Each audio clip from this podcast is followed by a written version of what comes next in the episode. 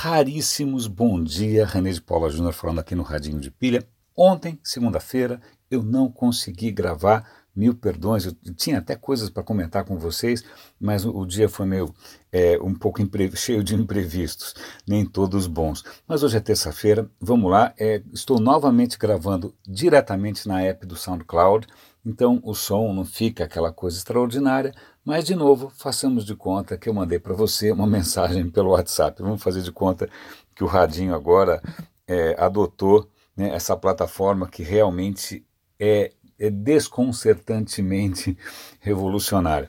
Mas vamos lá. É, uma das coisas que me chamou muito a atenção é, recentemente foi um artigo na Wired, porque vou fazer um parêntese aqui. Né? Embora todos nós, grande parte né, de nós que trabalhe com digital ou está sempre interessado pelo digital, uma das pautas do Radinho, ou uma das, da, das agendas do Radinho, é justamente abrir os olhos para além do digital. Na verdade, eu acho que o mercado brasileiro é muito, muito, muito focado nessa questão do digital, quando isso lá fora já está virando uma coisa um pouco passé. Né? Tem coisas aí vindo, coisas à nossa frente que são muito mais decisivas, não só para inovação, disrupção, para o progresso do país, para o progresso da humanidade. E aqui a gente continua indo em eventozinho de social media, ou indo na Campus Party VPC modificado. Então, um dos temas que eu queria comentar com vocês, a Wired fez um, um, um artigo, e eu vou dar o link aqui nos comentários, como sempre, dizendo o seguinte: o Comitê Olímpico Internacional está preocupado com outro tipo de doping. Não só o doping químico, hormônios, ou seja o que for, doping genético. Esse, esse ainda mais agora que a gente tem essas técnicas como CRISPR, que eu sempre comento aqui no Radinho, de manipulação de DNA, e ser países que de repente não são tão famosos mundialmente, não são medalha de ouro no quesito ética, né? na verdade, é só se for no é, salto com obstáculos, é, e se esses países começarem a apelar para mudanças genéticas para criar superatletas, como a gente detecta isso? Né? Como é que a gente detecta que o DNA de um atleta foi adulterado? Será que a gente tem que começar a mapear o DNA de todo mundo para ver se alguma coisa mudou ao longo do tempo, né? de todos os atletas?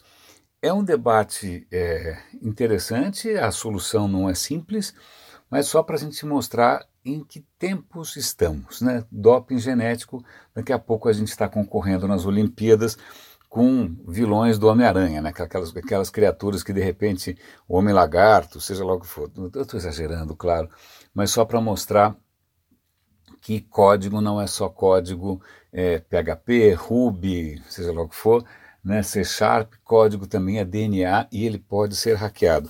Um artigo muito interessante que eu recomendaria que vocês lessem, até porque falar disso é, tão rapidamente é um pouco leviano, mas é um artigo que também saiu na Wired que diz o seguinte: está na hora de nós revermos né, aquele nosso fascínio com a cultura hacker. Ele pega justamente o caso de um hacker que ficou famoso no mundo hacker por conseguir hackear um joguinho que ele jogava, acho que é de Star Wars, e ele conseguiu, ele conseguia hackeando o jogo ter superpoderes, ter mais naves, sei lá o que ele conseguia. Você falou, ah, ha, ha, ha, enganei o sistema. Né? A questão é a seguinte: essa coisa meio pueril, meio rebelde de enganar o sistema, né, ou de fazer alguma gambi rapidinha para um benefício próprio tal, começa a ficar muito questionável no mundo em que a gente está vendo as consequências né, da tecnologia sem ética, seja na questão de fake news, seja na questão de influenciar eleições, seja na questão, cara, todo dia, das botnets, agora mesmo vou, vou comentar de uma botnet a caminho aí. Então, estaria um pouco na hora da gente rever esse nosso fascínio meio juvenil, meio adolescente, meio irresponsável, por essa abordagem da tecnologia que é, digamos, assim, num dia bom, descuidada. Né? Em outros casos, ela é absolutamente questionável. Né? É, eu lembro que algum tempo atrás você tinha aquele Anonymous. Anonymous era um grupo hacker que meio fazia justiça com as próprias mãos no mundo digital e muita gente aplaudia. E eu sempre fiquei apavorado. Falei, não, não, não, é, não é nesse mundo que eu quero viver, onde um grupo de pessoas que eu não sei quem são tomam as decisões por conta própria sem consultar ninguém. só porque eles conseguem hackear código aqui, código ali. É um tipo de embriaguez que não é legal. Né? Então, é, é, um artigo interessante, bom para a gente rever um pouco os nossos, né, os nossos afetos, os nossos paradigmas, tal, acho que vale a pena dar uma olhada. Quanto à, à questão de hacker também, isso é um artigo que saiu hoje, é, prepare-se mais, se você é um early adopter e tem muitos é, objetos conectados, é, internet das coisas, etc e tal, tem uma botnet em franca expansão, cujo nome em japonês é Satori, ela explora tudo que você tiver conectado, ela vai explorar e parece que ela é muito sofisticada, ela está mudando muito rapidamente né, e ela provavelmente vai ser usada para finalidades criminais. Para vão cobrar dinheiro de quem quiser derrubar um outro site, por exemplo, né, usando essa botnet.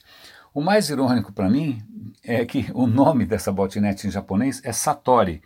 E como o artigo está em inglês, estão dizendo que Satori você pode traduzir como enlightenment. Enlightenment, em inglês, é a expressão para iluminismo, aquele movimento que pregava pelo, né, pelo triunfo da razão, né, por uma nova era de racionalidade é, e justiça, etc. E tal. Você tem Voltaire na parada tal. Então, convenhamos que é, é relativamente irônico que uma coisa tão obscura e das trevas quanto uma botnet se propõe a chamar de enlightenment, né, de, de iluminismo. É meio bizarro. Agora, duas curiosidades. Uma delas tem a ver com blockchain. Eu estou sempre comentando aqui porque eu, eu, eu aposto muito mais em blockchain do que em Bitcoin, porque Bitcoin eu acho que está atraindo a atenção de especuladores. Especulação, para mim, não é inovação. Né? Ganhar dinheiro fácil, para mim, não é disrupção. Desculpa, isso é ganância. E já vamos chegar em ganância logo logo. Mas essa, esse artigo sobre blockchain conta que eles estão é, lançando ou propondo um protocolo chamado. Como é que é o nome do protocolo mesmo aqui? O nome interessante é Phantom. Eu vou, eu vou dar uma olhada aqui e já falo para vocês.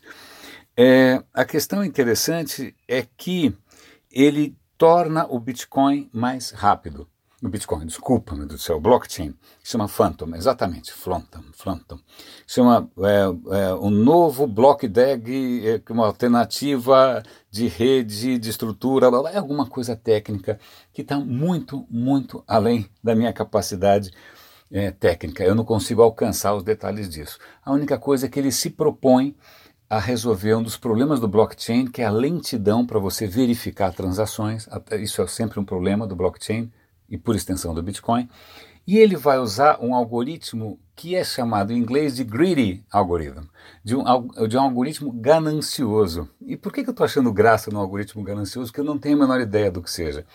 Porque num outro artigo que eu quero recomendar agora, que é um artigo sobre redes, mas não redes é, de computador, mas redes biológicas, essa expressão aparece. É um artigo extremamente interessante para quem se interessa por, por matemática, por biologia e também por redes.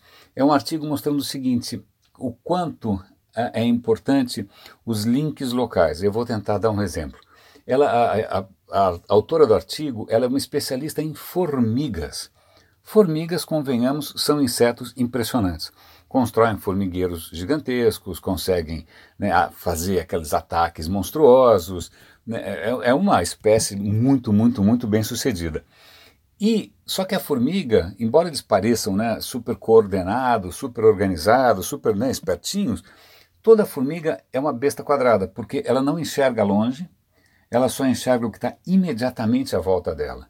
Então, peraí, se ela só enxerga o que está imediatamente à volta dela, quem coordena as formigas? Quem diz para onde ela tem que ir? Né? Isso, na verdade, vem aí que vem a graça do artigo, é porque é, uma, é, uma, é um comportamento inteligente que emerge, emerge, uma palavra boa, de interações locais. Por exemplo, se as formigas têm que mapear um território novo para ver se tem alimento, o que, que elas fazem? Elas saem andando procurando alimento. Se elas não encontram nenhuma formiga no caminho, elas vão mais ou menos em linha reta, né, mais ou menos em linha reta, uma, uma trajetória mais ou menos linear, até achar alguma coisa. Agora, se elas vão trombando com outras formigas, elas falam: opa, peraí, se tem muita formiga aqui, é melhor eu ir parando por aqui e procurar com mais atenção. Então, à medida que ela encontra com mais formigas, que ela tromba com mais formigas, ela adota um outro padrão de busca que é olhar em volta, andar em volta, andar em volta, andar em volta. A hora que ela para de encontrar formigas, ela começa a andar mais em linha reta de novo. Isso parece, ah, dane-se, é formiga, mas é da mesma maneira que tubarões caçam no mar. Né? Na verdade, existem modelos matemáticos para isso, e um dos modelos matemáticos é justamente esse algoritmo que está sendo usado no blockchain. Chama Greedy Algorithm. É um algoritmo de ganancioso. Não me perguntem os detalhes, mas só para mostrar que existe aí umas grandes correlações entre natureza, redes, matemática, tecnologia. Eu vou dar o link, é um link bastante interessante. Eu acho que a última coisa que eu quero comentar com vocês, deixa eu ver onde é que está. Tem mais coisas, mas acho que eu vou deixar algumas coisas para amanhã. Ah, para, para futurismo, não. Global Future. Tarara. Ah, isso até que é interessante. Cientistas estão é, descobrindo indícios de que, mais ou menos há 11 mil anos atrás, os caras, inclusive, são, são audaciosos. Há 10.950, não, 10.950 anos antes de Cristo, ou seja, é mais de, 10 mil, mais de 11 mil anos, bota 2 mil nessa. Bom, 10.950 antes de Cristo, o que acontece? A Terra teria sido bombardeada por fragmentos de um cometa. Dessa vez não foi aquele meteoro gigante que, que né, fez um rombo no México e matou os dinossauros. Não. Esses fragmentos de, um, de cometa teriam provocado o quê?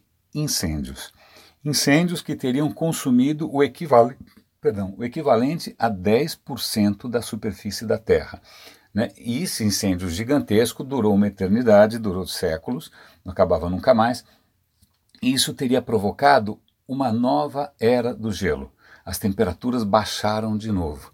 Né? E aí eles, inclusive, como isso coincide né, na evolução da espécie humana, né, com um certo salto tecnológico, eles acham que esse novo desafio ambiental teria feito uma seleção natural né, da, do, dos, dos primatas da época e teria emergido uma humanidade um pouquinho mais preparada para enfrentar mudanças climáticas dessa natureza.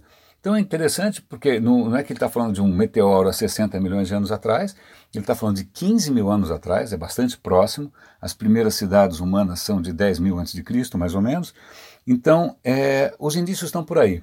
Tá? Eu, eu achei bacana. É, não, última, posso contar mais uma historinha? Então, essa eu achei genial, é cultura inútil total, mas é, é o seguinte: por que, que o Brasil chama Brasil? Porque tinha uma madeira aqui, uma árvore, que foi chamada de pau Brasil, Brasil de brasa, brasa vermelha.